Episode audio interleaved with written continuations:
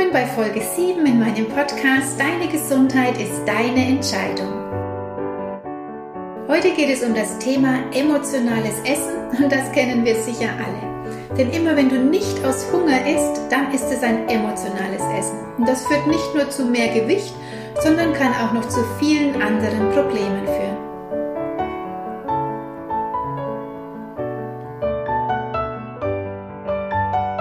Ist Alexandra und ich bin seit 25 Jahren aus vollem Herzen holistische Gesundheitsberaterin.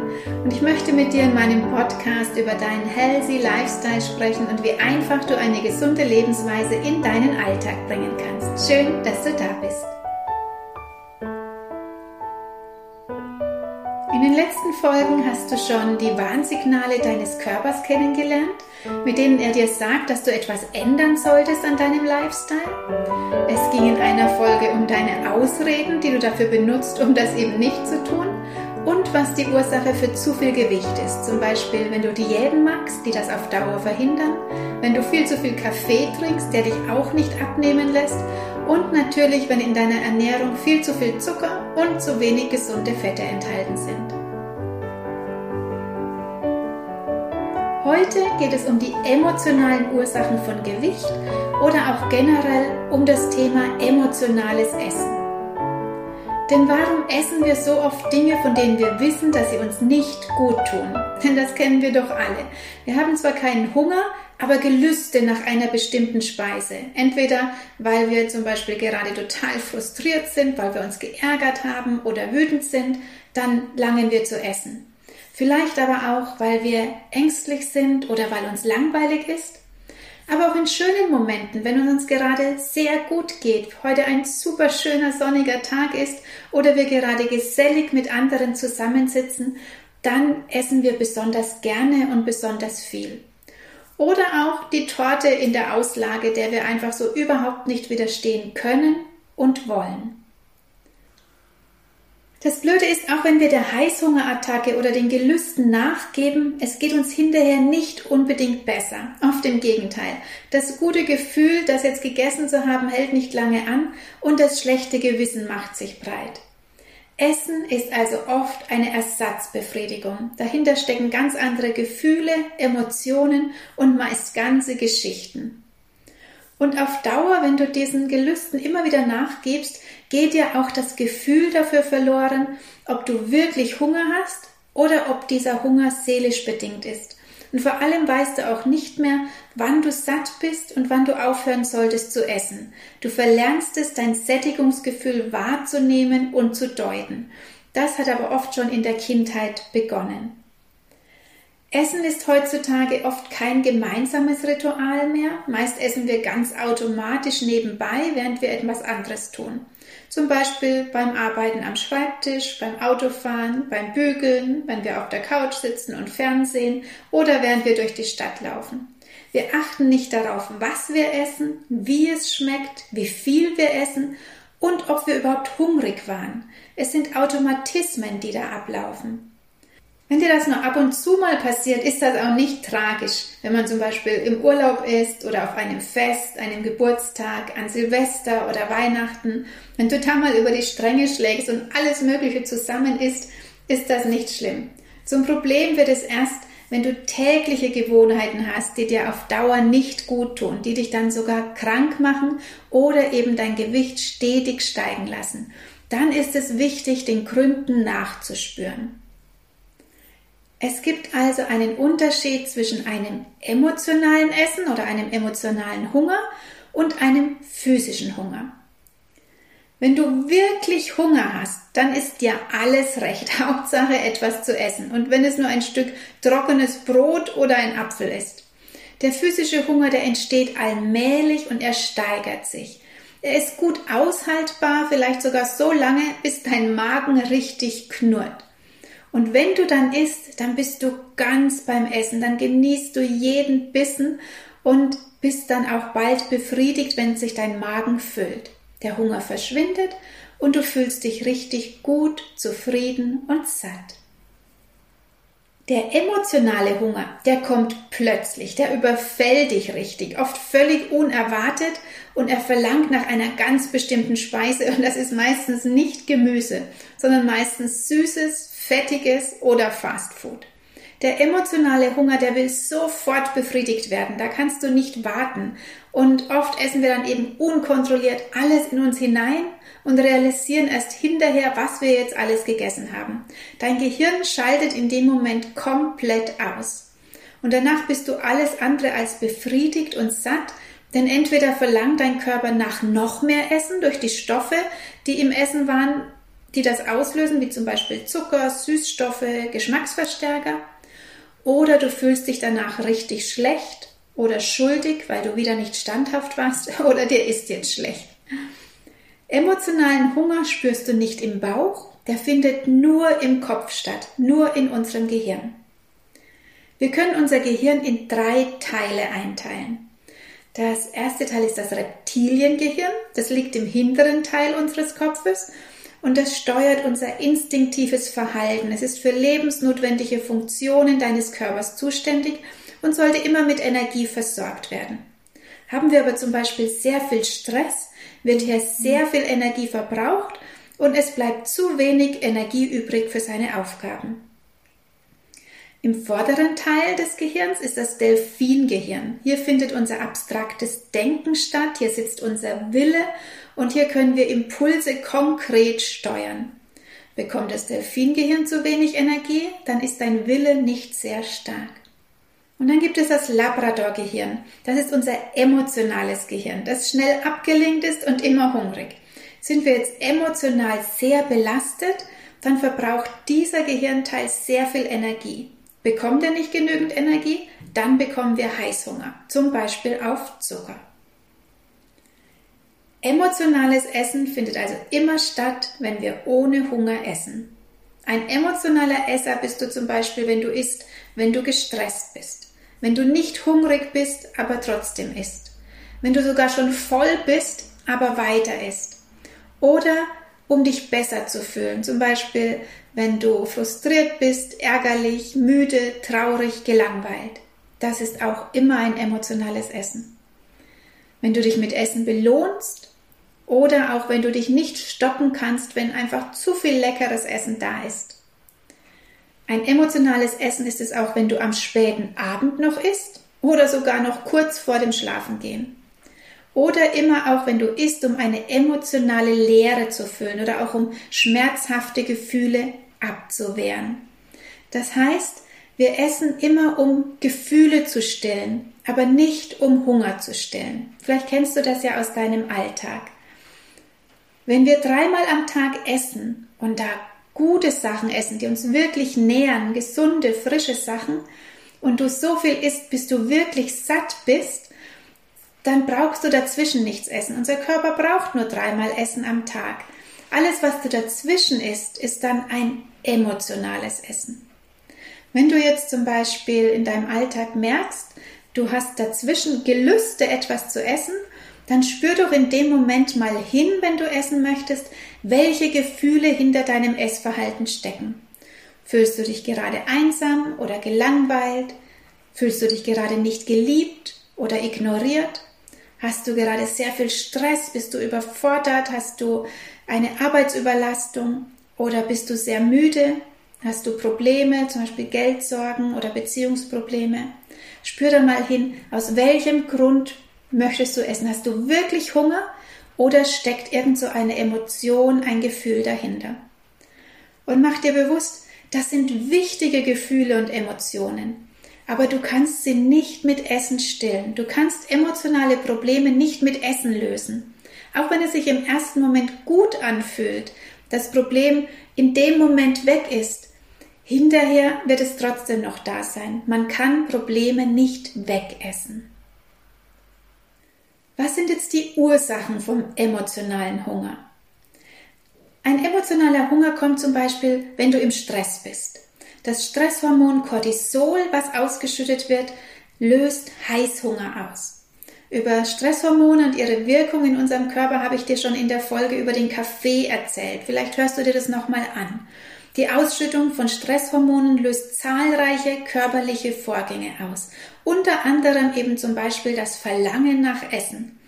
Und dieses Stresshormon Cortisol verhindert gleichzeitig auch, dass Fett abgebaut werden kann. Du isst also mehr, aber das Fett kann nicht mehr abgebaut werden. Wenn du jetzt aus Stress Ungesundes isst, dann wirkt eben nicht nur das ungesunde Essen negativ auf deinen Körper, sondern auch die Stresshormone.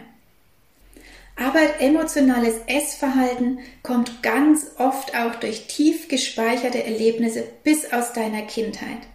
Zum Beispiel, wenn du als Kind den Teller immer leer essen musstest, du aber gar keinen Hunger mehr hattest. Aber die versprochene Nachspeise lässt einen als Kind essen, was man nicht will, um eben diese Belohnung zu bekommen. Und das setzt sich fest im Unterbewusstsein. Du magst es auch heute noch. Du isst deinen Teller immer leer oder du kannst nicht Nein sagen, wenn dir jemand etwas anbietet. Vielleicht wurdest du ja auch als Kind mit Essen ruhig gestellt oder auch für besondere Leistungen mit Essen belohnt. Das verankert sich in deinem Gehirn und du wirst dich auch heute noch mit Essen belohnen, zum Beispiel nach einem stressigen Tag. Bei einer Klientin war es zum Beispiel so, dass sie eine pflegebedürftige Person über einen sehr langen Zeitraum zu versorgen hatte und nachts mehrmals aufstehen musste. Und immer danach ist sie nachts an den Kühlschrank gegangen, um zu essen, um sich zu belohnen, auch um ihre Erschöpfung zu kompensieren. Andere Möglichkeit ist, dass du als Kind vielleicht etwas essen musstest, was negativ abgespeichert ist. Zum Beispiel irgendein Gemüse, was du einfach nicht mochtest, wie ein Brokkoli oder Spinat, aber du musstest es essen. Und das ist dann negativ abgespeichert in deinem Kopf. Und du wirst jetzt als Erwachsener gar nicht auf die Idee kommen, freiwillig diesen verhassten Brokkoli oder Spinat zu kaufen. Andererseits gibt es natürlich auch Erlebnisse oder bestimmte Lebensmittel, die positiv verankert sind in deinem Gehirn. Vielleicht gab es bei der Oma immer Kekse zu essen, die sie dir gegeben hat, vielleicht verbunden mit einer heißen Tasse Kaba. Vielleicht durftest du dabei auf dem Schoß der Oma sitzen und sie hat dir dabei auch noch eine Geschichte vorgelesen. Dann sind diese Kekse abgespeichert mit diesem Erlebnis, mit Entspannung, mit Geborgenheit, mit Liebe, mit Berührung. Und immer wenn du dich jetzt als Erwachsener nach Geborgenheit sehnst, nach Liebe, dann wirst du nach diesen Keksen greifen. Vielleicht ist aber auch dieses gesamte Erlebnis Essen oder auch Kochen mit besonders schönen Erinnerungen aus der Kindheit verknüpft. Ein Beispiel war mal aus meiner Praxis, dass ein Klient als Kind immer viel Streit in der Familie hatte. Es war immer sehr laut, es wurde viel geschimpft, aber beim Essen nicht. Beim Essen musste Frieden herrschen. Das heißt, bei ihm ist abgespeichert, Essen ist Frieden. Und wenn ich die Emotion Frieden spüren möchte, dann muss ich essen. Oder in einem anderen Beispiel, da war ein sehr strenger, ein sehr lauter Vater, aber dieser Vater hat mit Freude gekocht und da war er fröhlich, da hatte er gute Laune. Das heißt, wenn er abends heimkam und gekocht hat, dann war alles gut. Und das hat sich abgespeichert. Und heute wird es genauso so gehandhabt. Das heißt, der Klient kocht sehr gerne für seine Familie und er isst sehr gerne. Und sie sitzen lange am Tisch und essen zusammen und essen sehr, sehr viel. Warum? Weil er das Kochen und Essen und dieses Zusammensitzen abgespeichert hat mit dem Gefühl von Liebe und Fröhlichkeit. War das den Leuten vorher bewusst, dass sie darum so gerne essen oder warum sie abends so gerne essen oder warum sie bestimmte Dinge so gerne essen? Nein, das haben wir erst im Gespräch aufgedeckt oder mit Meditationen oder mit Übungen. Und das ist die Voraussetzung. Du musst dir dein emotionales Essverhalten bewusst machen. Erst dann kannst du es verändern. Das Aufspüren der Ursache, des Auslösers ist der erste Schritt. Gut ist es also erstmal für dich zu erkennen, wo kommen deine Essgewohnheiten her, was ist die Ursache. Was brauchst du wirklich statt Nahrung? Worauf hast du wirklich Hunger? Denn es ist ja kein physischer Hunger. Vielleicht hast du Hunger auf Anerkennung. Vielleicht hungert es dich nach einer Umarmung, nach Aufmerksamkeit. Vielleicht aber auch einfach nur mal Ruhe zu haben, Zeit für dich, alleine zu sein. Und das Dritte ist, welche Alternative gibt es, die du dir dafür geben könntest? Also wie kannst du dir dieses erfüllen, ohne zu essen? Weil dein Körper braucht ja dieses Essen nicht. Die größte Hürde ist, dass du dir deiner Ernährungsgewohnheiten anfangs gar nicht bewusst bist. Wir essen, ohne darüber nachzudenken. 95 Prozent unseres täglichen Verhaltens ist unbewusst. Das sind unsere Gewohnheiten. Und wenn dir dein unbewusstes Verhalten nicht bewusst ist, dann hast du keine Chance, sie zu verändern. Du kannst nur die Dinge verändern, derer du dir bewusst bist. Und das herauszufinden ist manchmal gar nicht so einfach. Das ist eine richtige Detektivarbeit. Und das sind zum Beispiel alles Themen, die ich in meiner Online-Gruppenbegleitung für Frauen mache, die Gruppe Health, Food and Love. Da geht es um deine Gesundheit, deinen Körper, deine Essgewohnheiten und deine Selbstliebe. Denn das gehört alles zusammen. Und die Gruppe geht neun Monate und wir schauen das alles zusammen ganz genau an und ich bin jeden Tag als Ansprechpartner für dich da. Das heißt wirklich die Luxusgruppe. In keiner anderen Gruppe bekommt er mich so nah und so präsent wie hier. Wir arbeiten mit Meditationen, mit Affirmationen, mit der EFT-Klopftechnik, wo man wirklich Emotionen auflösen kann, mit Aromaölen, mit bestimmten Atemtechniken. Wir verändern in der Zeit deine Essgewohnheiten, aber machen auch bewusst, wie wertvoll dein Körper ist und wie wichtig es ist, dass du dich selbst wertschätzt. Und in einer Gruppe ist das wesentlich leichter, als wenn du das alleine für dich machen musst. Ich starte jetzt ab 23. Mai wieder eine neue Gruppe. Ganz ausführliche Infos findest du dazu auf meiner Website. Da kannst du dir das nochmal in Ruhe durchlesen. Die Gruppe ist jetzt nur für Frauen. Ich biete schon einige Jahre an. Und es ist immer ein sehr schönes, intensives Miteinander und man kann da wirklich richtig viel erreichen. Diese Gruppe ist jetzt für Frauen bestimmt, weil es eben auch sehr viel um Körper geht, um Frau sein, um Weiblichkeit. Und falls Männer auch was verändern möchten, für euch gibt es natürlich auch viele Möglichkeiten, zum Beispiel mein Online-Detox-Kurs oder natürlich auch in der 1 zu 1 Beratung. Du kannst jetzt nochmal hinschauen, was ist denn dein Verhaltensmuster? Welches Essverhalten ist bei dir konditioniert? Welches sind die Auslöser? Wir müssen die Auslöser finden. Zum Beispiel, wenn du abends Fernsehen schaust und in der Werbung kommt die Pizza-Werbung. Vielleicht ist das der Auslöser für dich auch aufzustehen und dir eine Pizza in den Ofen zu schieben. Frust kann der Auslöser sein. Frust zum Beispiel ist der Auslöser für dich, immer dann zum Kühlschrank zu gehen. Aber auch andere Personen können zum Beispiel Auslöser sein. Zum Beispiel deine Schwiegermutter. Vielleicht ruft die dich jeden Tag an und hat immer was zu mäkeln und nach dem Telefonat musst du etwas Süßes essen. Also der, die Schwiegermutter ist der Auslöser für dich, um Schokolade zu essen. Oder die Uhrzeit kann ein Auslöser sein. Vielleicht jeden Abend um 21 Uhr bekommst du Gelüste. Vielleicht kommt das daher, dass du als Kind immer um neun ins Bett musstest und dann noch ein süßes Betthupferl bekommen hast. Also es gibt wirklich unglaublich viele Auslöser. Und diese Gewohnheiten sind über die Jahre so fest verankert worden, dass wir gar nicht mehr darüber nachdenken, was wir da tun. Und je öfter wir das tun, umso stabiler wird das Verhalten. Das wird alles gesteuert von unserem Nervensystem und eben von unserem Gehirn, unserem Labradorgehirn. Und wenn zum Beispiel Frustessen ein unterbewusstes Verhalten geworden ist, dann musst du nicht jedes Mal wieder darüber nachdenken, was du tust, wenn du frustriert bist, sondern dein Gehirn hat einen Programmcode installiert, in dem so etwas steht wie, wenn du dich frustriert fühlst, iss Seelennahrung, also Schokolade. Unser emotionaler Hunger überdeckt ganz oft eine Sehnsucht nach etwas, was wir noch nicht leben, was uns fehlt. Geborgenheit zum Beispiel, Liebe oder auch Anerkennung. Und wir essen, um diese Leere zu stopfen. Es lohnt sich also wirklich, dich da an die Arbeit zu machen und genauer hinzusehen.